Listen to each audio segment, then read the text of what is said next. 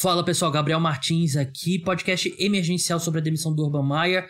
Esse programa foi no feed Cara dos Esportes Notícias, que é exclusivo para os apoiadores, mas como cortesia, como foi uma grande notícia, tô postando aqui no feed aberto também. Se você curtir, esse programa é diário, sempre 10 minutinhos com, com as notícias do dia. Então se você curtir, se torne apoiador, link tá na descrição. Vamos pro programa.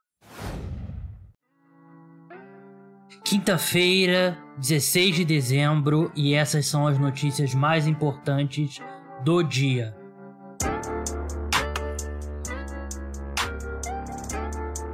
Na verdade, uma notícia mais importante do dia: o Jacksonville Jaguars, durante a madrugada, 3 horas da manhã aqui no Brasil, anunciou a demissão do Urban Meyer, né, lendário head coach da Universidade da Flórida, de Ohio State que assumiu a equipe esse ano com muita pompa e se provou um verdadeiro desastre. A gota d'água nessa demissão dele precoce veio após a entrevista do Josh Lambo, que era o kicker do Jacksonville Jaguars. Ele revelou que durante uma durante o aquecimento ali para um jogo de pré-temporada ele levou um chute do Urban Meyer que ele disse que não foi com toda a força do do mundo, mas também não foi um, um chute de carinho. E ele falando, o Obama deu chute e falou: é, Make your fucking kicks, né? Que traduzido em português literalmente seria faça, acerte os seus fodendo chutes, né? Não tem uma tradução literal melhor do que isso. Acerte a merda dos seus chutes e tal, algo do tipo. E o Josh Lambo que eu tinha errado dois extra points. Não, extra point não.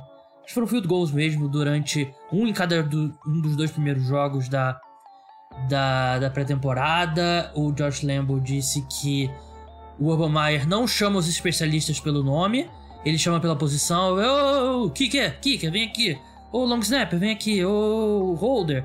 Tal, nesse nível, o Josh Lambo disse que na hora falou com ele para ele nunca mais chutar ele. E o Urban Meyer falou: Eu sou o head coach, eu chuto quem eu quiser. Você vê o nível de doença desse cara, de. É um sociopata total.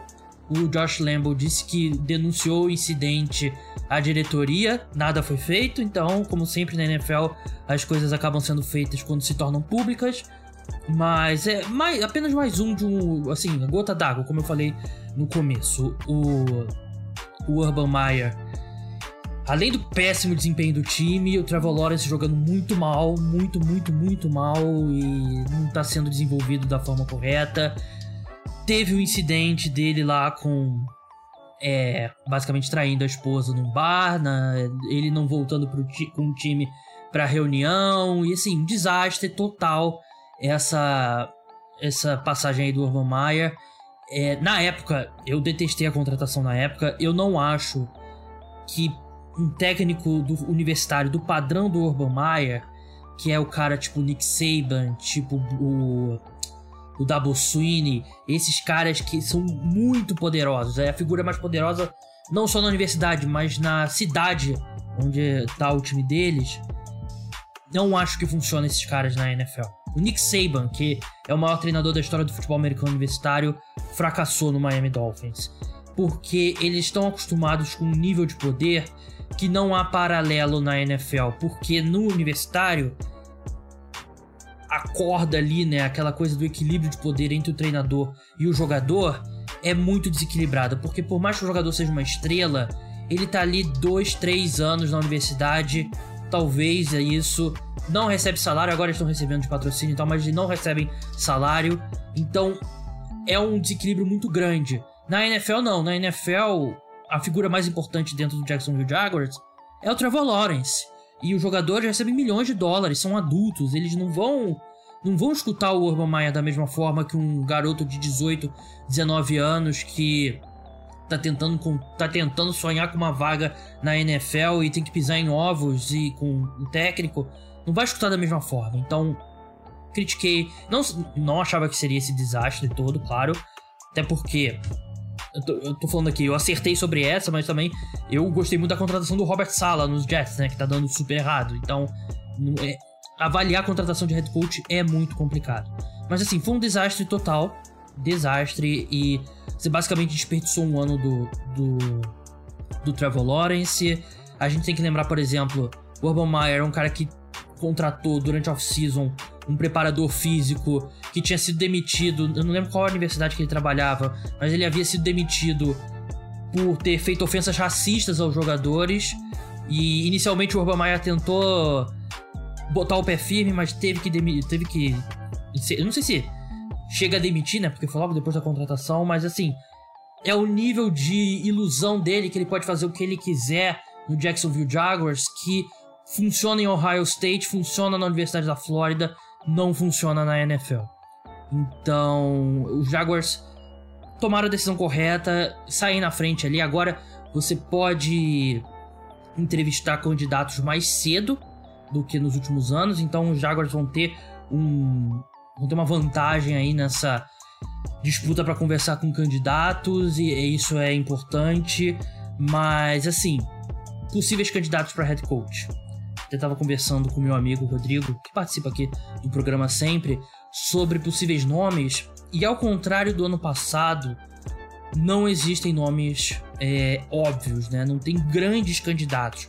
Porque os caras que eram grandes candidatos ano passado e acabaram não sendo contratados, muitos deles tão, não estão repetindo bom desempenho, né? Muitos deles estão em baixa, né? Como o Brian Dable, o coordenador ofensivo dos Bills, e o Eric Bieniemy, coordenador ofensivo dos Chiefs. Esses dois estão na lista.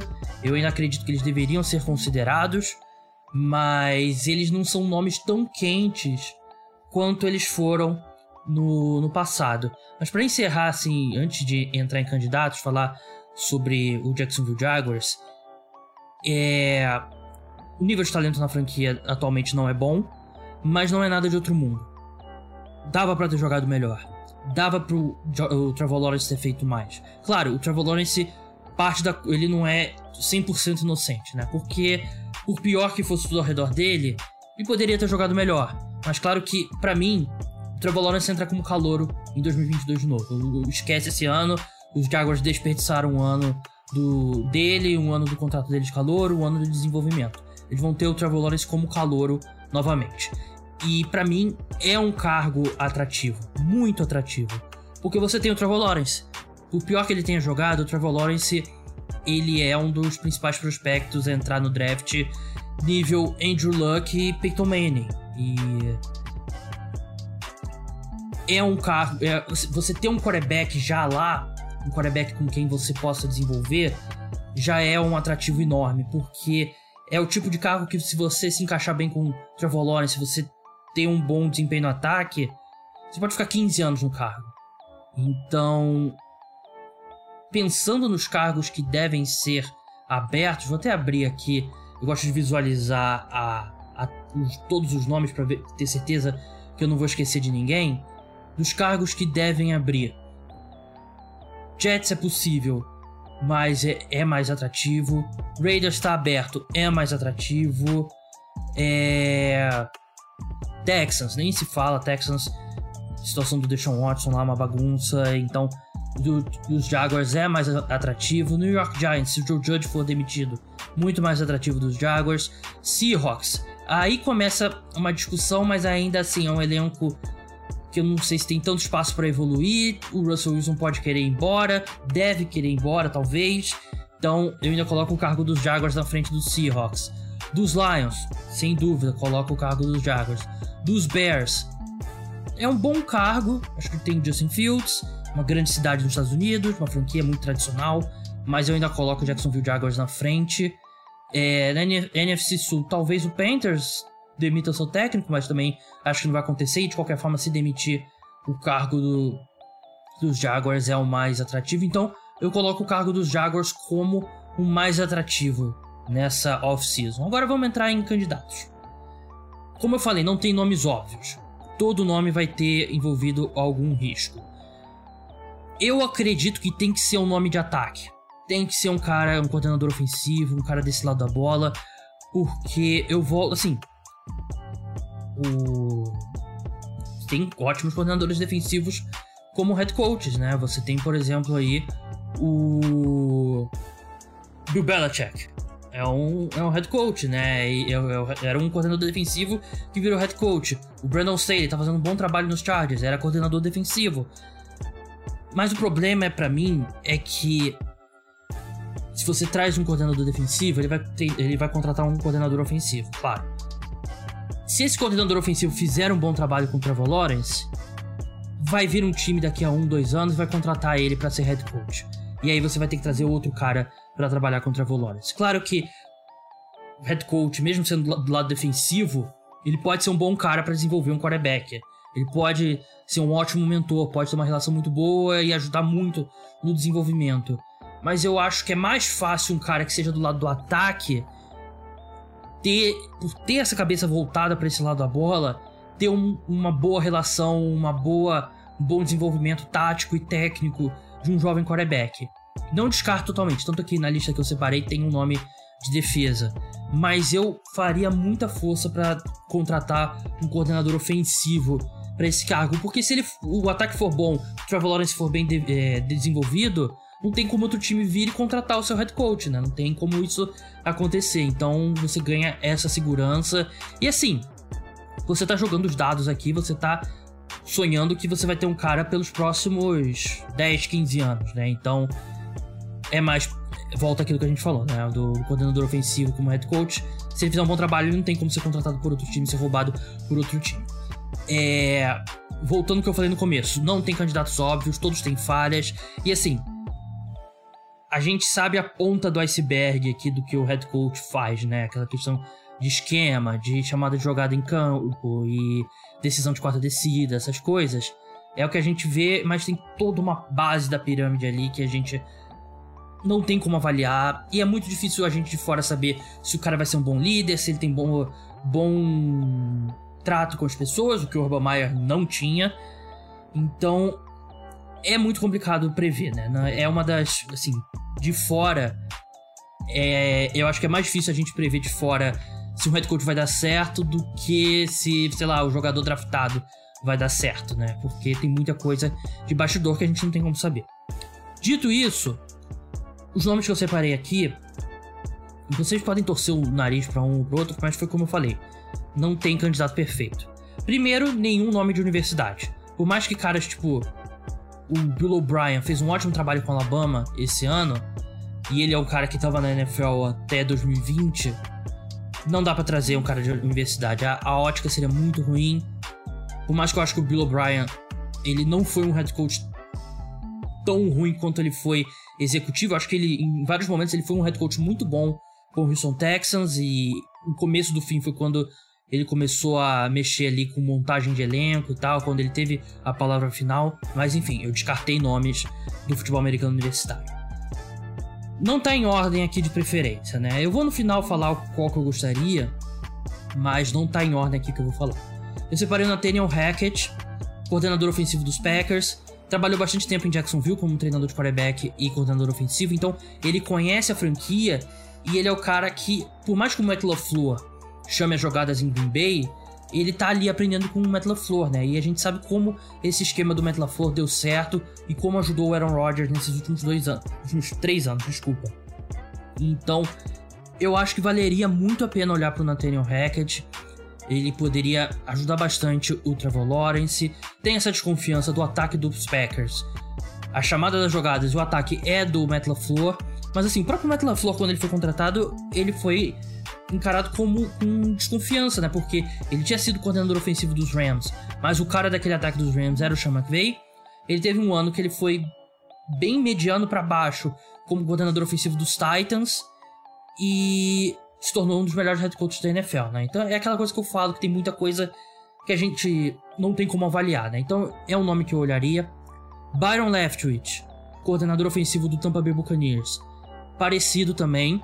É, você tem o Tom Brady, basicamente é o ataque do Tom Brady e o ataque do Bruce Arians, mas é um cara que já jogou na NFL, já jogou em Jacksonville, é... tem essa ele tem esse trato, né? Por ele ter sido jogador, eu acredito que ele possa ser um cara que desenvolva um bom relacionamento com o Trevor Lawrence, com o resto do elenco. Ele, ele é muito elogiado lá em Tampa. E acho que os Jaguars estão precisando de um cara assim, paizão. Um cara que é jogador, que sabe como é a vida do jogador. Um... Não vou dizer pra eles contratarem o Joel Santana, mas assim, eles precisam trazer um cara que um nesse elenco, né? Que tenha essa, essa personalidade. Eu acho que o Byron Leftwich tem isso. E assim como o Nathaniel Hackett, eu acredito que é importante ele ter passado esse tempo em Green Bay e a gente acredita que tem aprendido bastante com o Matt LaFleur. O Byron Leftwich aprendeu bastante com. Deve ter aprendido bastante com o Bruce Arians. Ele trabalhou com o Bruce Arians em Arizona também. E com o Tom Brady, que é basicamente o coordenador ofensivo também desse, desse time, né? Então, se você sentir que ele é um. A personalidade dele é, é, se encaixa ali com esse perfil que eu falei, né? De agregador, de unir o elenco, de reparar aí a relação da franquia com seus jogadores, eu acho que vale a pena. Brian Dable, coordenador ofensivo dos Bills, fez um ano 2020 fantástico, foi para mim um, dois, se não o melhor coordenador ofensivo daquele ano. Esse ano nem tanto. Quanto que é culpa dele, quanto que é culpa do Josh Allen, eu colocaria mais na conta do Josh Allen. Ainda acho o Brian Dable é, um cara talentoso e o trabalho que ele fez com o Josh Allen em 2020 e você pensar que ele pode fazer com o Trevor Lawrence é bem interessante. Eric Bieniemy, basicamente a mesma linha, né? Um cara que vem de anos muito bons, mais anos bons até do que o, o Brian Dable, mas também 2021 dele não é tão bom e tem a, volta aquela questão. É o ataque do Andy Reid, não é o ataque do Brian Dable. Mas a gente já viu vários ex-assistentes do Brian do, do, do Andy Reid serem contratados, né? A gente lembra, por exemplo, Doug Peterson, era assistente do, do Andy Reid. O, o Frank Reich chegou a ser assistente do, do Andy Reid também, se eu não me engano. Um que não, não ajuda tanto o caso do, do Eric Bieniemy, Matt Nagy foi assistente do, do, do Andy Reid. Então, assim, jogadores dos Chiefs parecem amar o Eric Bieniemy. E eu sei que já foi dito sobre uma possibilidade de alguns problemas fora de campo do Eric Bieniemy, do passado do Eric Bieniemy, é, poderem surgir. Eu não sei o que, que é, eu juro pra vocês aqui, eu não sei o que, que é. E nem sei se foi de fato noticiado o que, que era, mas assim. Eu acho que é um pouco parecido com a linha do, do Brian Dable de. Do, desculpa, do Byron Leftwich também, de ser um cara que parece que tem um apoio muito grande dos jogadores dos Chiefs, né? Até mais até que o Byron Leftwich. A gente viu um Patrick Mahomes publicamente rasgando elogios ao, ao Eric Bieniemy. Então, acho que pode ser uma personalidade importante ali para ter nesse momento no Jacksonville Jaguars para reconstruir. Fora que é uma mente ofensiva, o cara que tá há tantos anos trabalhando com o Andrew Reid, com certeza ele vai trazer ali muitas das coisas que o Andrew Reid faz bem, né? E é, é um nome interessante também. Kellen Moore, coordenador ofensivo do Dallas Cowboys, vinha fazendo um 2020 fantástico até o até o Dak Prescott se machucar. De novo esse ano, vinham fazendo 2021 fantástico até o, o Dak Prescott se machucar.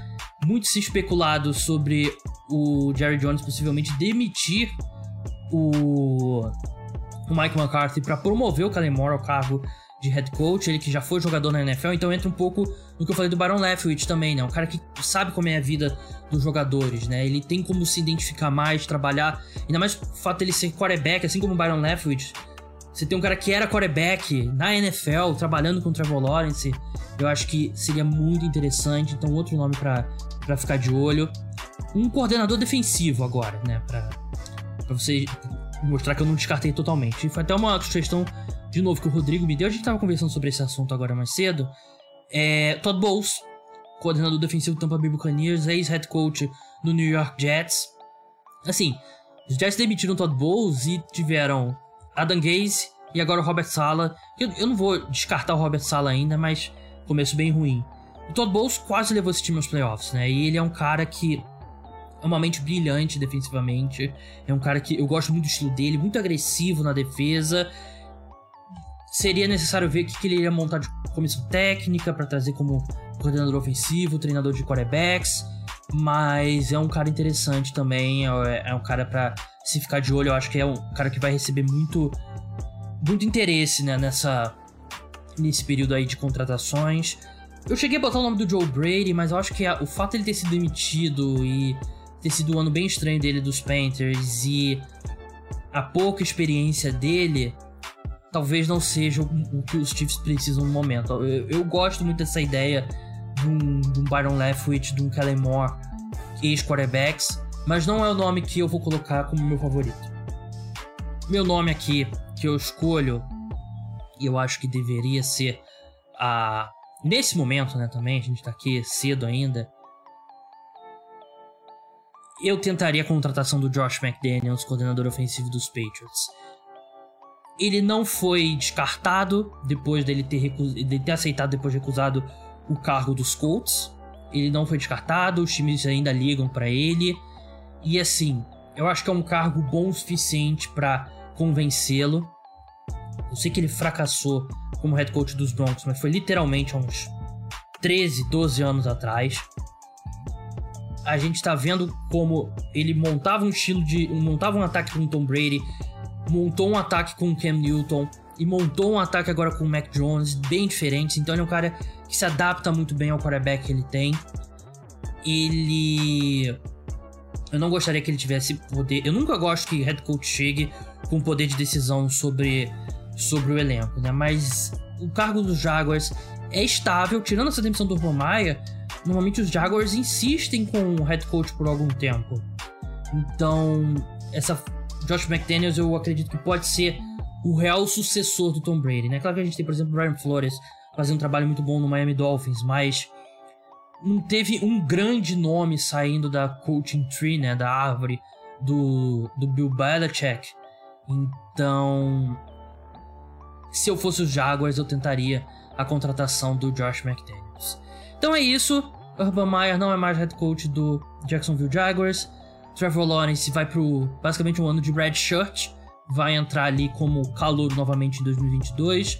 Torcer para os Jaguars conseguirem um bom head coach, porque seria uma pena, seria um, assim, seria um desastre se o Trevor Lawrence é desperdiçado e não vira o grande quarterback. Todo mundo acha que ele iria virar. Então é isso, pessoal. Esse foi o podcast Cara do Esporte Notícias dessa quinta-feira. Programa volta amanhã. Até lá. Tchau.